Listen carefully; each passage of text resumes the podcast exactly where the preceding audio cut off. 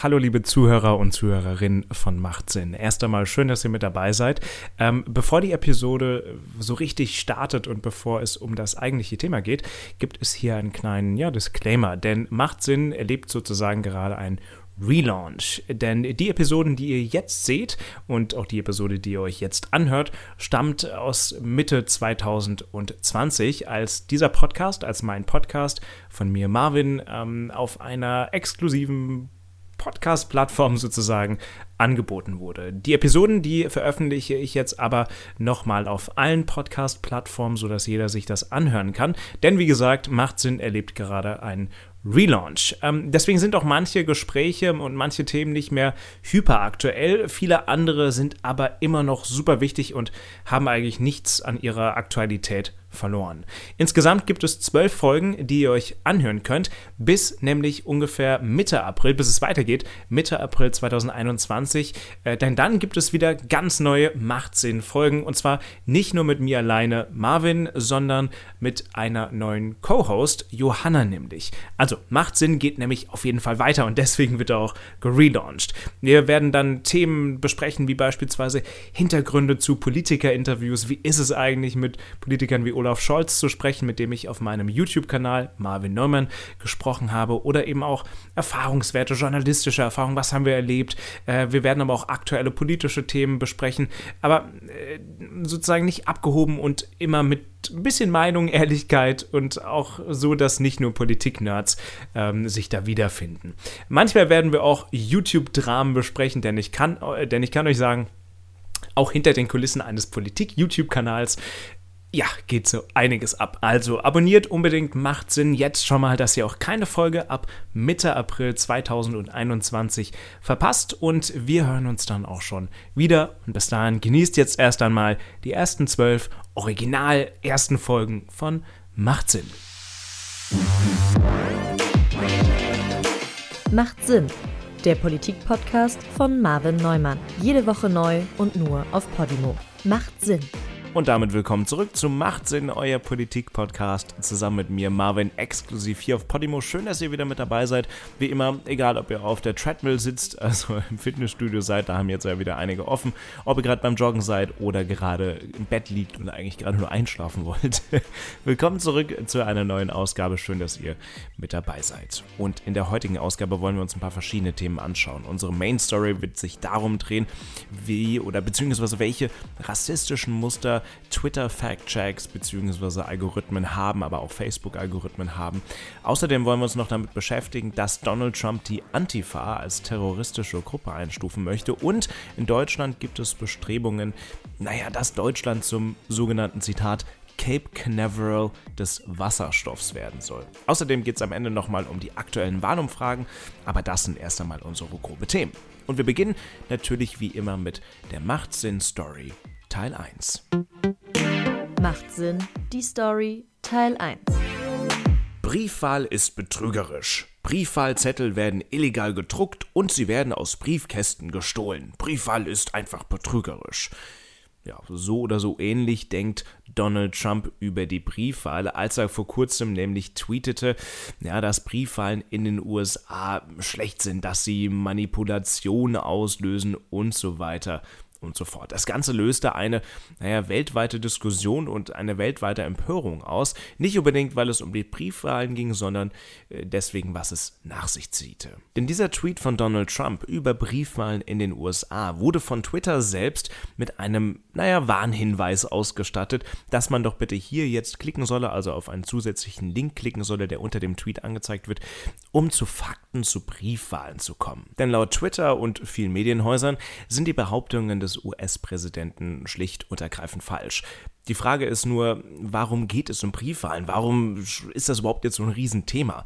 Naja, das ist eigentlich ganz einfach, denn Ende 2020, man vergisst es fast schon ein bisschen, finden auch die US-Präsidentschaftswahlen statt. Und durch Corona, naja, ist es eben schwierig, sehr viele Menschen auf einen Ort zu vereinen. Und wenn man wählen geht, das kennen wir natürlich aus Deutschland auch, passiert das natürlich. Da bilden sich lange Schlangen, da sind Leute an den gleichen Stiften oder an den gleichen Tischen und das will man eben vermeiden. Und Briefwahlen sind laut einigen Experten oder wie wir das ja auch selbst aus Deutschland kennen, da eine ganz gute Möglichkeit, eben um dem vorzubeugen. Und Briefwahl gibt es in den USA auch schon in einigen Staaten. In manchen ist es ganz einfach, in manchen ist es ein bisschen schwieriger, in manchen gibt es das fast gar nicht oder zumindest sind die Hürden sehr hoch gesetzt. Aber wie dem auch sei, zum ersten Mal jemals wurde ein Tweet von Donald Trump von Twitter selbst mit einem solchen Warnhinweis und einem Link ausgestattet, der eben sagt, dass man hier jetzt klicken soll, um Fakten über Briefwahl zu bekommen. Und auch wenn in diesem Tweet bzw. in diesem äh, Link, den man dann anklicken kann, nicht steht, dass das, was Donald Trump gerade schrieb, falsch ist, suggeriert es aber auf den ersten Blick,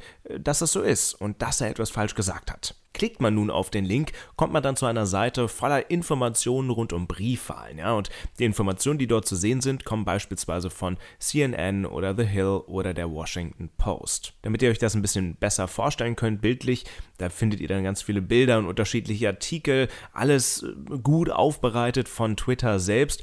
Und so steht dann beispielsweise auch in der Überschrift, dass laut CNN die Behauptungen von Donald Trump nicht haltbar sind zu Briefwahlen. Also da wird man dann doch ganz explizit.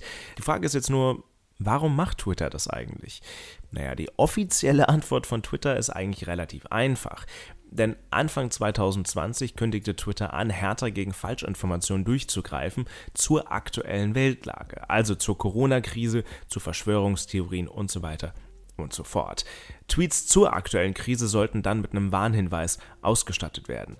Auch Präsidentschaftstweets sollten davon nicht ausgeschlossen sein. Wichtig ist außerdem, auch wenn es offensichtlich erscheint, dass Plattformen wie Twitter keiner staatlichen Aufsicht unterliegen. Sie können also selbst die Regeln aufstellen, wer was veröffentlicht und was da drin steht. Übrigens, neben dem Tweet von Donald Trump über Briefwahlen erhielt wenige Tage später ein anderer Tweet von ihm ebenfalls einen Warnhinweis. Und zwar den folgenden, ich zitiere. Dieser Tweet verstößt gegen die Twitter-Regeln zur Gewaltverherrlichung.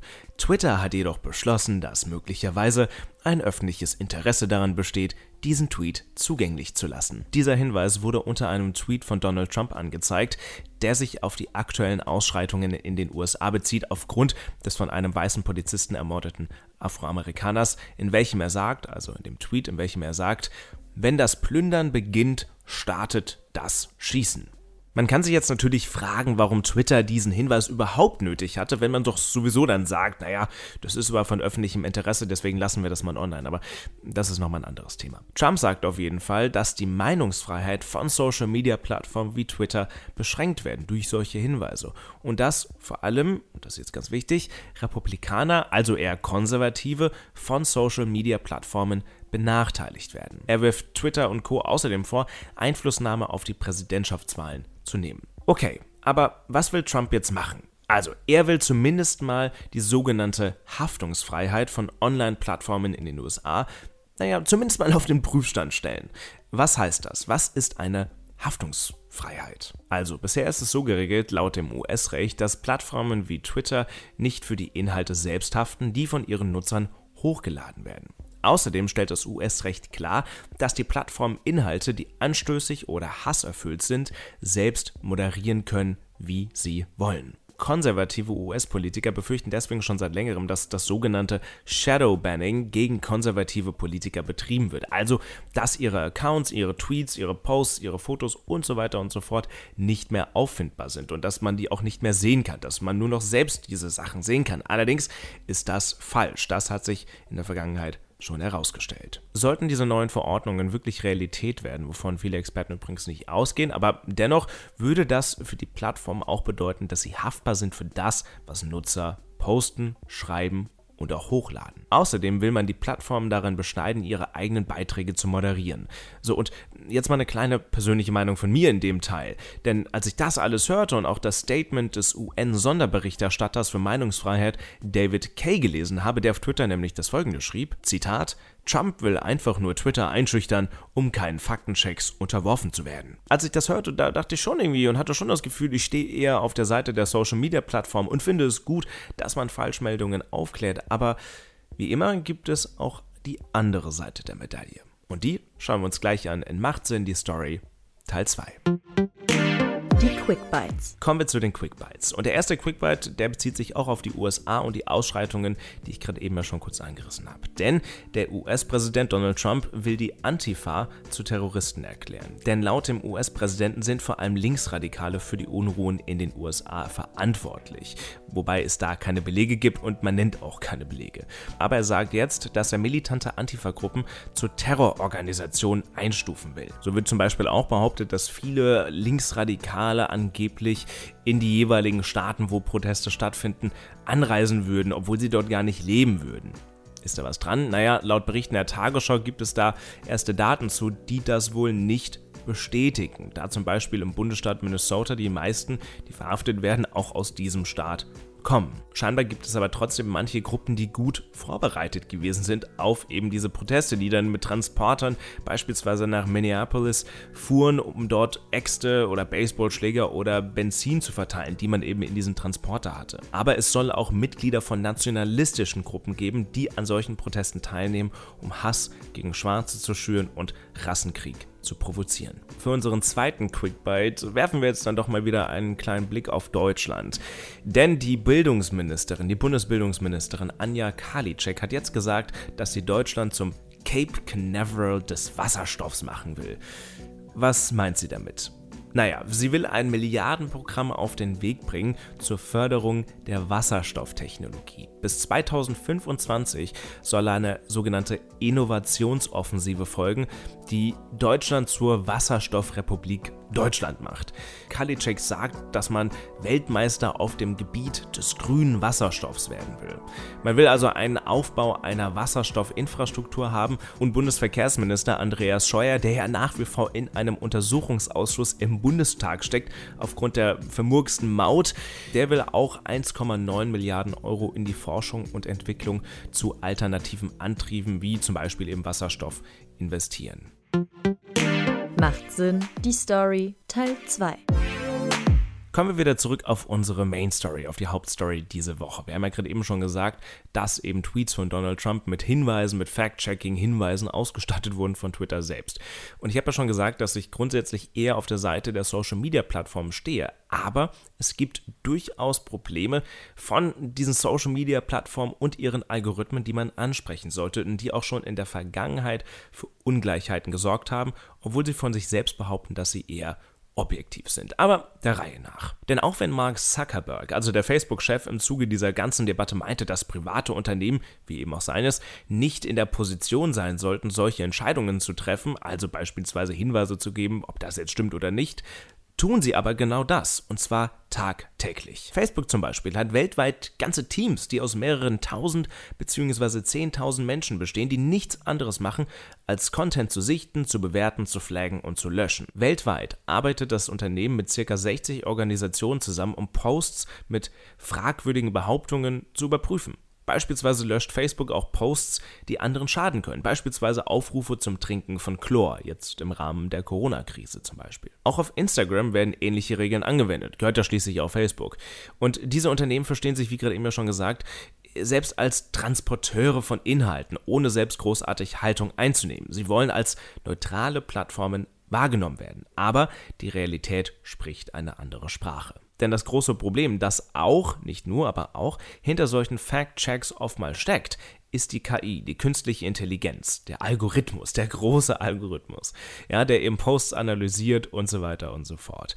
Aber warum?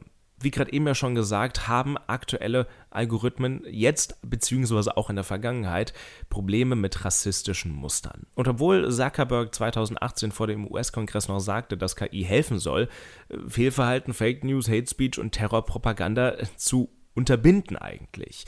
Er sagte damals, dass es fünf bis zehn Jahre dauern soll, bis alles perfekt sei, bis eben diese Algorithmen auch alles perfekt erkennen würden. Die Datenforscherin Robin Kaplan sagte dazu, dass, naja, Mark Zuckerberg da ehrlich gesagt ziemlich optimistisch sei und dass Gespräche zwischen ihr und anderen Plattformen ihr gezeigt haben, dass diese Betreiber sagen, naja, dass man KIs nicht unbedingt trauen kann, wenn es darum geht, Dinge zu löschen. Andere Experten sagen, dass KI ganz weit weg davon ist, Kontexte zu verstehen, soziale Kontexte zum Beispiel. Selbst Menschen haben es oftmals schwer zwischen Hate Speech und einer Parodie oder Sarkasmus zu unterscheiden. Aber eines der größten Probleme sind eben diese rassistischen Muster, die eben in die Algorithmen, zumindest in der Vergangenheit, von Haus aus eingebaut wurden. Aber wie konnte das eigentlich passieren, wenn diese Unternehmen sich eigentlich als objektivierende Elemente ansehen? Die Grundlage ist auch hier relativ simpel, denn Computer und Algorithmen versuchen erst einmal menschliches Verhalten zu imitieren.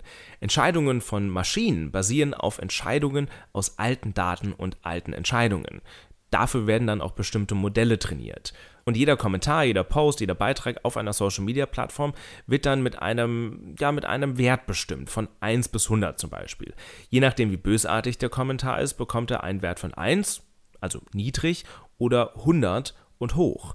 Je höher der Wert, desto wahrscheinlicher ist es, dass der Kommentar oder Post gelöscht wird, getaggt wird, gebannt wird oder sonstiges. Das Problem ist, in Hasskommentaren gegen Minderheiten zum Beispiel tauchen oft Wörter auf, die diese Minderheiten beschreiben, wie zum Beispiel schwarze Frau. Die Maschinen verbinden dann negative Dinge mit den Wörtern wie schwarze Frau, anders als beispielsweise mit Wörtern wie deutsche Frau.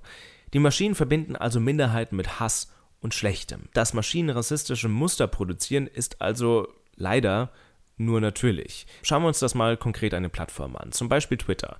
Die behandeln zum Beispiel Neonazi-Posts nicht genau gleich wie Posts von ISIS-Propaganda. Warum? Weil eine Verschärfung der Regeln auch dazu führen könnte, dass Accounts von prominenten Republikanern unter die Räder fallen könnten. So viel übrigens dazu, dass Republikaner benachteiligt werden. Abgesehen davon zeigen außerdem mehrere Studien, dass die KI von Twitter rassistische Neigungen aufweist. Eine Studie zeigt zum Beispiel, übrigens die Quellen findet ihr alle in den Show Notes, dass Tweets von Afroamerikanern in den USA 1,5 mal mehr geflaggt werden als hasserfüllt oder beleidigend.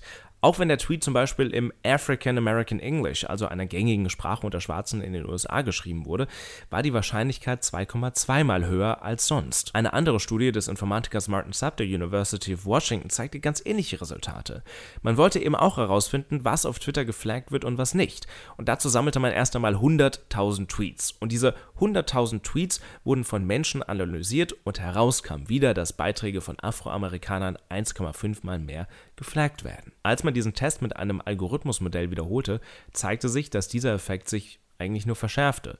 Sobald übrigens, Fun Fact, die menschlichen Moderatoren mehr Kontext hatten zu den Personen und den Tweets, verringerte sich der sogenannte Racial Bias um 11%. Es wurde also etwas besser. Die gleiche Studie ging aber noch einen Schritt weiter, indem man die künstliche Intelligenz Perspective API testete eine Software, die beispielsweise auch von der New York Times und anderen eingesetzt wird, um Kommentare auf ihrer Webseite zu moderieren. Ein Programm, was übrigens teilweise auch von Google in manchen ihrer Produkte verwendet wird. Auch hier zeigte sich wieder ein ähnliches Muster. Posts von Afroamerikanern wurden öfter als gefährlich eingestuft. Die Macher der Software sagten dazu übrigens das hier, Zitat, There are lots of different biases that can arrive in machine learning models. Zitat Ende.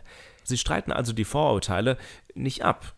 Das Ganze trifft aber nicht nur eben auf Twitter oder API zu. Vor einiger Zeit berichtete nämlich das Wall Street Journal, dass Facebook eine interne Studie unter den Teppich kehrte, in welche rauskam, dass der firmeneigene Algorithmus von Facebook ebenfalls eine rassistische Rolle hatte. Hätte man Änderungen am Algorithmus vorgenommen, dann wären vor allem konservative Nutzer davon betroffen gewesen.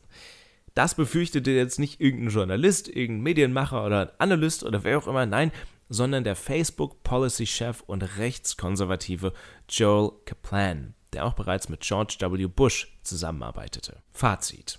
Auch wenn Plattformen wie Twitter, Facebook und Co. sich selbst gerne als objektive Meinungs- und Inhalteverbreiter wahrnehmen, sieht die Realität eben ganz anders aus.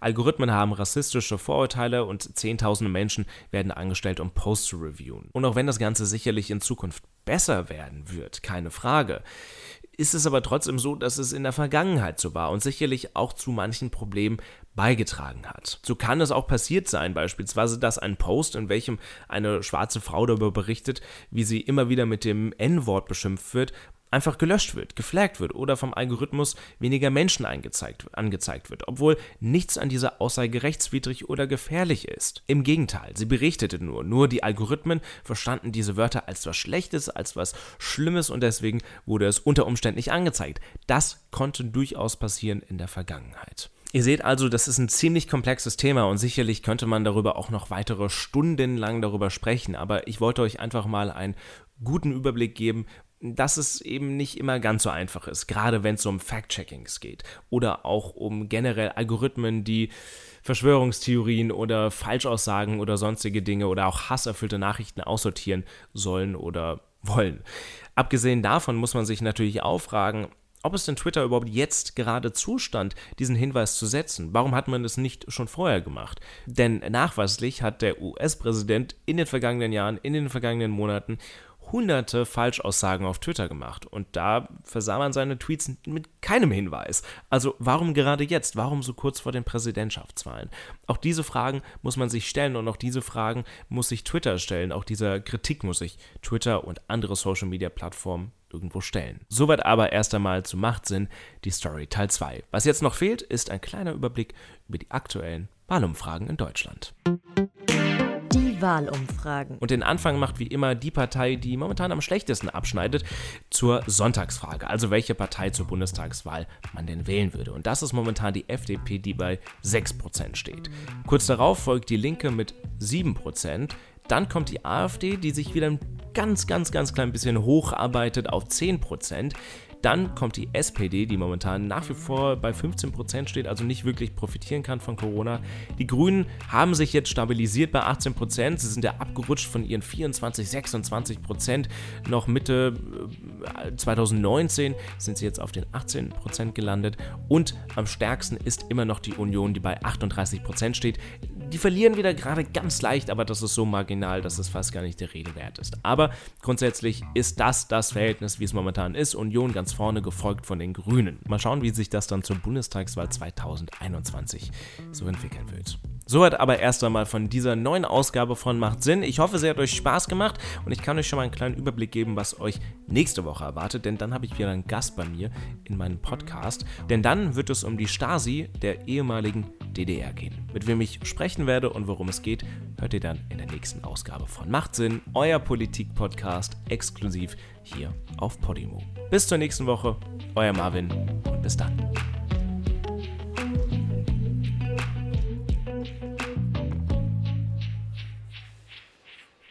Das war Macht Sinn, der Politik-Podcast von Marvin Neumann. Exklusiv auf Podimo. Macht Sinn.